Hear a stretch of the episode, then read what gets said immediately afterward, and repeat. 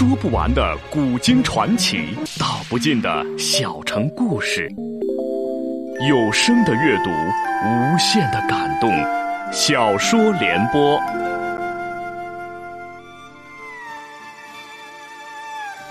三国末年，司马氏把持魏国朝政，不惜私养死士，以暴力暗杀政敌。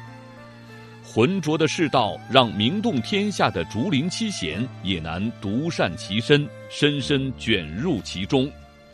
请听吴畏撰写的《中国古代大案探奇录之竹林七贤》，由时代播讲。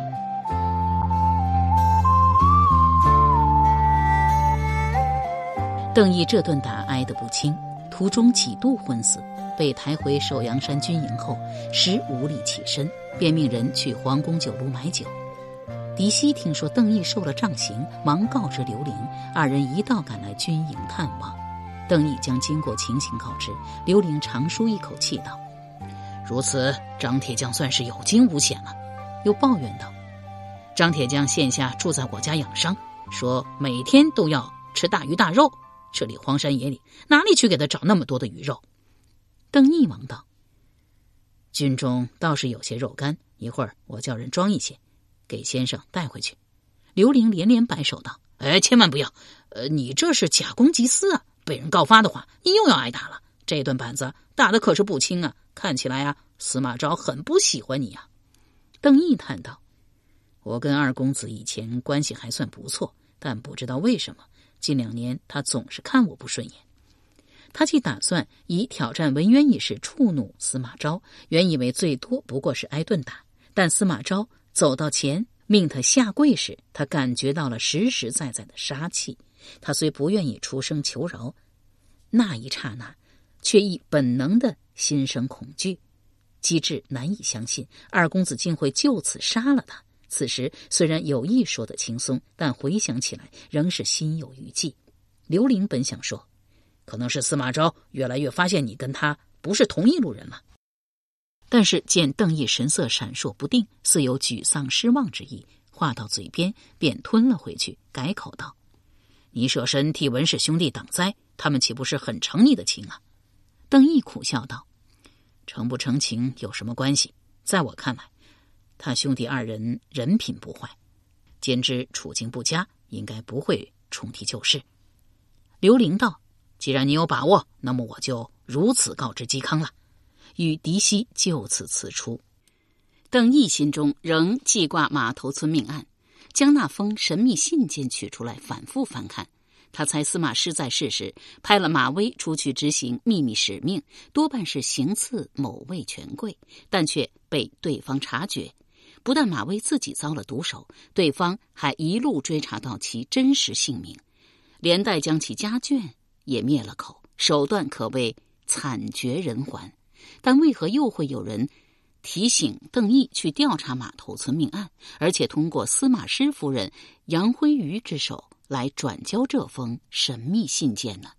写信的某甲一定知道邓毅与马威同为司马氏心腹杀手，仅此一点便足以令人瞠目结舌，因为。知道此事的人寥寥无几，就连司马氏心腹唐禹、高柔、钟会等也从未知悉杀手一事。目下可以肯定的是，某甲一定是大将军府的人，不然不会知悉如此多机密。会不会是这某甲知道马威被遣出执行秘密使命后，司马师在征战途中病死，无人再关注马威下落？刚巧又发生马头村命案。某甲怀疑是受马威牵连，而廷尉调查没有任何进展，他很有些抱不平。某甲又知，除了家眷外，邓毅是唯一亲近马威的人，即便这亲近仅仅是受命一道外出执行任务。于是他在马头村命案发生后几月，以神秘信件的方式提醒邓毅去调查命案。但某甲大可以托人将信件送来首阳山军营，为何要辗转通过司马师夫人之手呢？若不是凑巧邓毅回城，杨辉瑜勉强将事情告知，岂不是还要一直延误下去？这其中矛盾疑问极多。偏偏邓毅又受了杖刑，怕是半月之内难以起身，不然他还能私下展开调查。虽然这同时违背了司马昭和杨辉瑜的命令。邓毅也曾想要请刘玲等人帮忙，但其中既涉及大将军府诸多机密，司马昭又远不及其兄长司马师宽厚，稍有不慎便会将祸事引向刘玲等人，只能等伤好了再说。如此过了数日，邓毅得刘玲请来的大夫治疗，已经能够翻转侧身，靠人从旁搀扶也能勉强下床走上几步。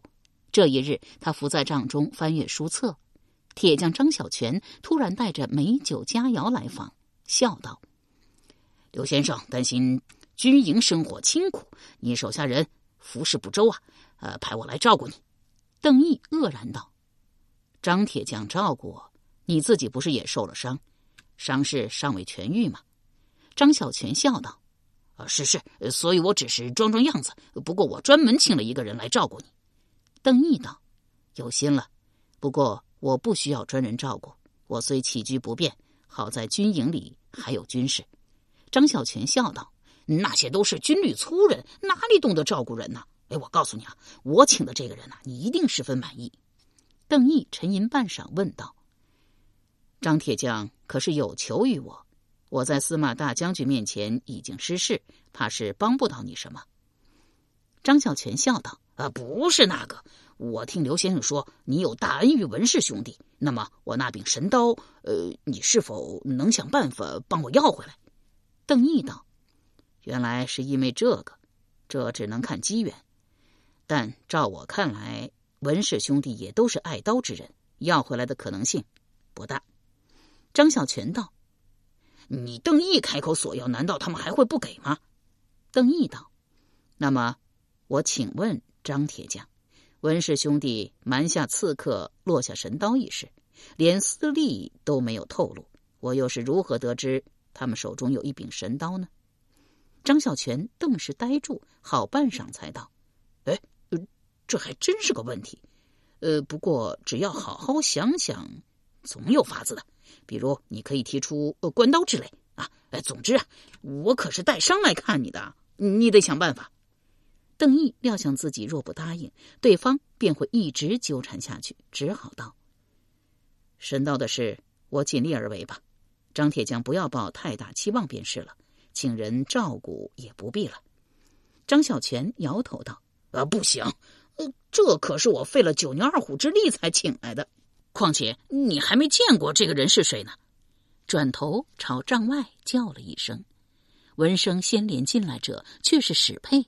他打扮成男子模样，虽然英气，但仍不由自主的流露出女儿家的妩媚来。年余未见，清瘦了不少，却也愈发超脱。邓毅大感惊诧，竟然呆住，不知该如何招呼。原来当日刘玲与店家狄希来探访邓毅，离开军营时，在树林中遇到了女扮男装的史佩。刘玲哑然道：“哎，佩娘，你怎么在这里啊？”旋即会意过来道。哦，你人一直在洛阳，知道了邓毅因跟人比武挨打受伤，特意来军营看他，是不是？史佩连忙否认道：“没有的事，我只是想念狄店家的千日醉美酒，想来东饮一番。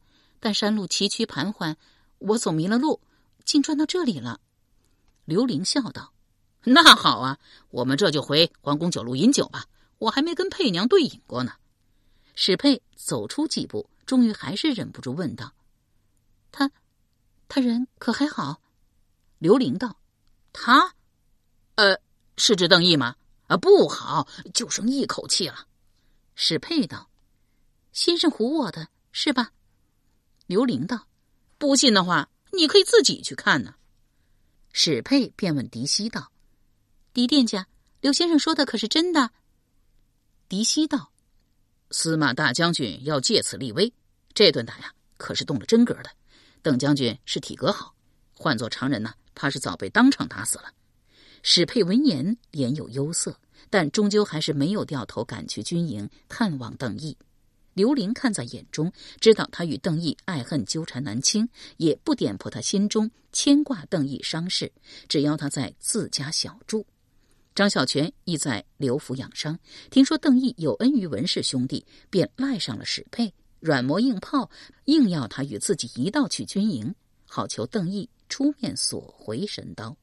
史佩起初不肯，后来实在被逼不过，只得勉强答应。张小泉见邓毅愣住，笑道：“怎样，这人选还算满意吧？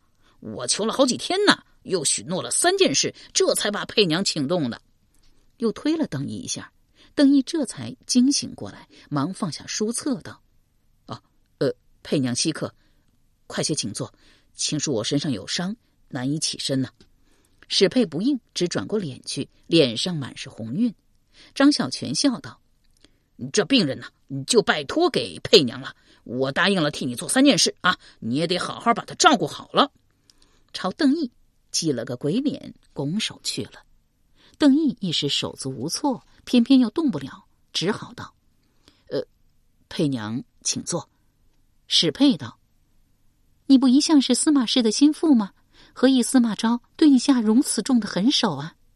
邓毅道：“我犯了军法，司马大将军责罚是应该的。”史佩道：“军中斗殴，司空见惯，我才不信司马昭是因为你触犯军法才动如此重刑。他新接军政大权，想要以此立威，是不是？”邓毅叹了口气道：“既然佩娘知道，何必问我？”又道：“哎，佩娘。”你可是清减了多了。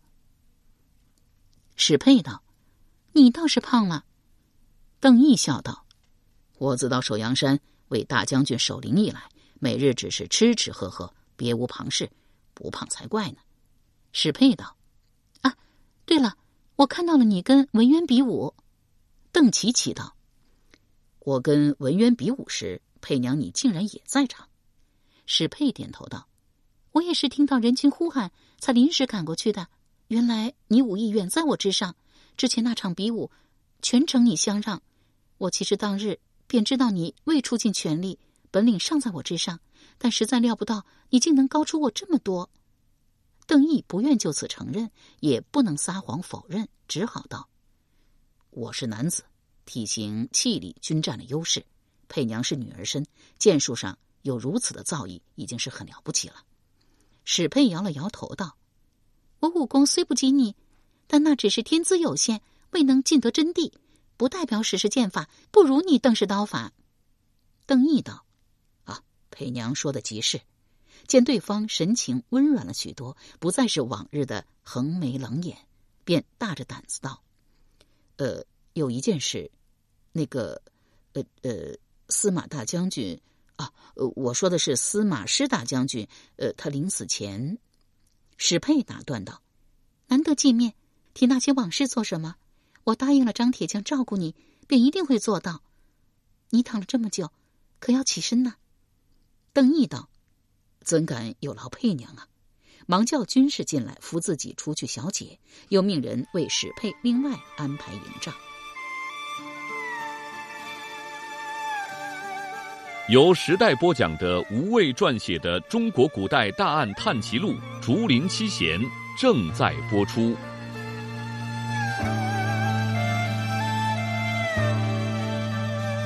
再进来时，却见史佩正在翻阅司马师夫人杨辉宇转交的那封书信。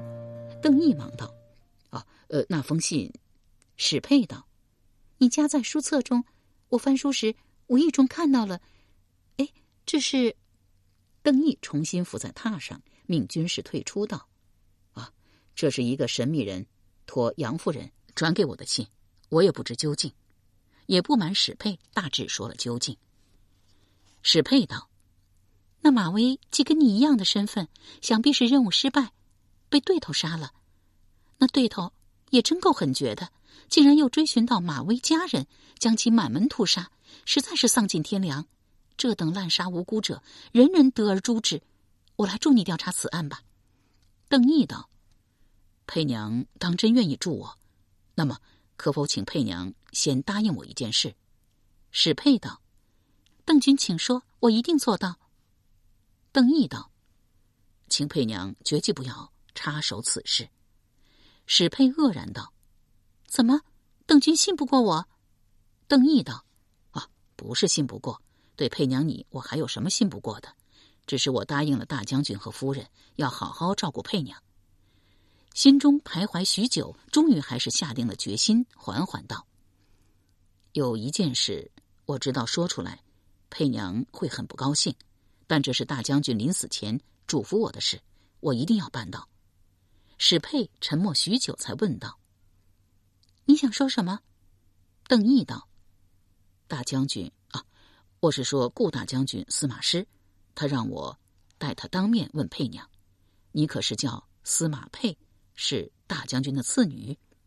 史佩不应，脸色阴晴不定，但显然也是默认了。邓毅道：“我后来才知道，当日大将军命我交给佩娘的那块玉佩，是你母亲遗物，所以你一见到便……”史佩忽然涨红了脸，怒道。住口！邓毅道：“就算佩娘不愿承认，一心想要逃避，你父亲是司马师，你身上流着司马氏的血，这总归是事实。你始终得迈过这一关，才能彻底释怀。不然，这总是你心中一个结，会纠缠你一辈子的。”史佩咬牙切齿的说：“那邓君可知道，我尚是幼童之时，我那位父亲便残害了我母亲。”司马师毒害结发妻子夏侯辉一事，众人言之凿凿，也是公认的事实。但也有人称这是政敌有意陷害司马师。夏侯辉其实只是病死，司马氏一方从不提及往事半句。此刻听到史佩亲口说出毒害一事，邓毅不禁一怔。史佩道：“邓君不必怀疑，我亲眼所见，绝无半句虚言。母亲就那么七窍流血的。”躺在这里，我吓坏了，不敢再多看他一眼，一路哭着跑去了舅舅家。舅舅听了我的哭诉，也不安慰，只派人将我送走，另托养父照顾，对外则谎称我病疫。而后来，童年的阴影尚未散去，我那位父亲又杀了我舅舅，一腔恨意，忽而转作了难以名状的绝望与悲悯，竟伏在榻上放声哭泣起来。邓毅心中又痛又惜，却无以抚慰，只伸出手去轻轻抚摸他的秀发。史佩哭了一阵，抹了抹眼泪，又道：“我本来隐居山中，与世无争，打算清风白云相伴，就此度过一生。原以为经历无数阴晴圆缺，纵有再多的爱恨纠结，也会就此放下。直到舅舅和徐允将军先后遇害，养父呕血过世。”我这才发现，原来童年时母亲遇害的那一幕，我从来就没有忘记。我决意报仇，我想杀他。可是，邓毅道：“可是你不能违背天道人伦，亲手弑父。于是你迁怒于我，一心要杀我。你口口声声说是为徐允复仇，其实也是将我当做司马大将军，要为你舅舅、你母亲、你养父报仇。”史佩哭道。我当时不知道该怎么办才好，只觉得若是没有报仇这件事，我实在没有勇气再活下去。邓郎，实在抱歉。邓毅柔声道：“我不怪佩娘，就算一开始我不知道你的身份，我也没怪过你呀。”叹道：“哎，佩娘说的没错，你内心所受煎熬，实在胜过我千万倍，实在是辛苦你了。”史佩道。可是现下他死了，我也没有大仇得报的快感，反而内心空空荡荡的。这一年多来，我滞留京师，晃来晃去，仿若行尸走肉一般，实在不知道该怎么办才好。邓毅问道：“佩娘来首阳山，不独是牵挂我，也想来祭拜司马大将军，是吗？”史佩顿时满脸红晕道：“我哪有牵挂你呀？”刚要起身，却被邓毅握住手腕，待要用力甩脱，邓毅不肯松手，牵动伤口，痛叫了一声。史佩只得重新在榻边坐下，道：“我也不知道，我到底想不想祭拜他。我虽然没有了强烈的恨意，可我，我还是无法面对他。”邓毅道：“司马大将军很挂念你，临死前一再嘱咐我，务必找到你，照顾周全。”若不是多年来念念不忘，怎会一听到史佩的名字便立即联想到了自己的爱女？可为何他偏偏又是杀母杀舅的仇人？难道这就是司马家族的诅咒？狼顾之相，低头反顾，蹙眉而视，黑多白少，心毒多妒，贪婪好淫。史佩道：“那邓郎为何一直没有来找我呢？”邓毅道：“我不知道，我其实一直很想去找你，但又鼓不起勇气，心中很是害怕。”史佩很是不解道：“害怕，害怕我要杀你吗？”邓毅道：“啊，不是，我害怕佩娘始终不肯面对，心中放不下这些事，而我又不能背叛司马氏。”史佩道：“我恨了他那么多年，就算他死了，我一时也难以放下。”豁然起身，欲待离去，邓毅忙叫道：“佩娘答应了张铁匠要照顾我痊愈。”可不能言而无信。史佩道：“之前邓郎不是告诉张铁匠，说不必请人来照顾吗？”邓毅道：“那是因为我不知道来的人是佩娘你呀。”史佩道：“反正言而无信的事我也做过了。邓郎忘了当初我联手张铁匠擒住你拷问的事吗？”邓毅苦笑道：“我怎么会忘呢？张铁匠在我胸口划的那几刀，迄今还留有伤疤呢。”史佩道：“邓郎先好好歇着，过几日啊，我再来看你。”就此拂袖而去。邓毅起不了身，无力阻止，只好任凭他离去。次日，文渊、文虎兄弟竟联袂来访。邓毅大惊道：“司马大将军猜忌多疑，他若知晓二位将军此行，一定会猜到之前比武一事是有意为之啊。”文渊忙道：“邓将军不必忧心。”我兄弟二人正是奉司马大将军之命前来，另外还有一人随行。掀开帘子，请见随从，却是太医杜阴。杜阴道：“臣奉司马大将军之命，专程来为邓将军疗伤。”邓毅很是不解，但不便询问，只好道谢。等杜阴诊治完毕，出去配药，这才问道：“司马大将军如何会突然派二位将军？”携太医前来探视呢，文渊道：“我等也不知道具体的缘由。昨日司马昭忽派人召文氏兄弟到大将军府，问了一些日常生活情形，又提及比武一事。司马昭道：‘邓毅是王兄心腹爱将，王兄素来视他为养子。当日我当众责罚他，行刑是重了些，但为了军纪纲法，也只能如此。这件事。’”跟你二位兄弟多少也有干系，这样吧，你二人明日带上太医走一趟首阳山，除了探访邓毅外，更要与他握手言好。文渊、文虎本就对邓毅有感激之心，当即躬身领命。邓毅听了经过，仍是大惑不解，道：“司马大将军对我深为恼怒，不再追配刘行已是开恩，为何突然派二位携太医前来？”为我疗伤呢？文虎性情直率，忙道：“我也觉得奇怪呢。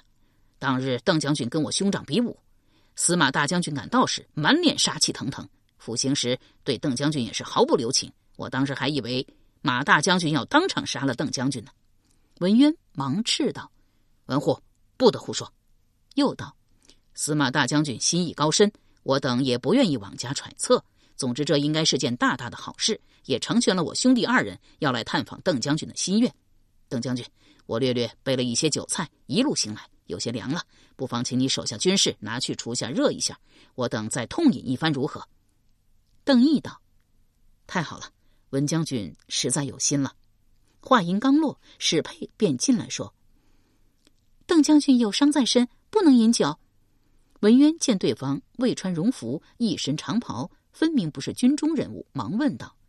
这位是，邓毅道：“啊，这是我的一位朋友，名叫史佩，又通报了文氏兄弟姓名。”史佩便学男子拱了拱手道：“文将军武功好得很呢。”文渊忙回礼道：“啊，不过是一些粗浅功夫而已，不敢当，不敢当啊！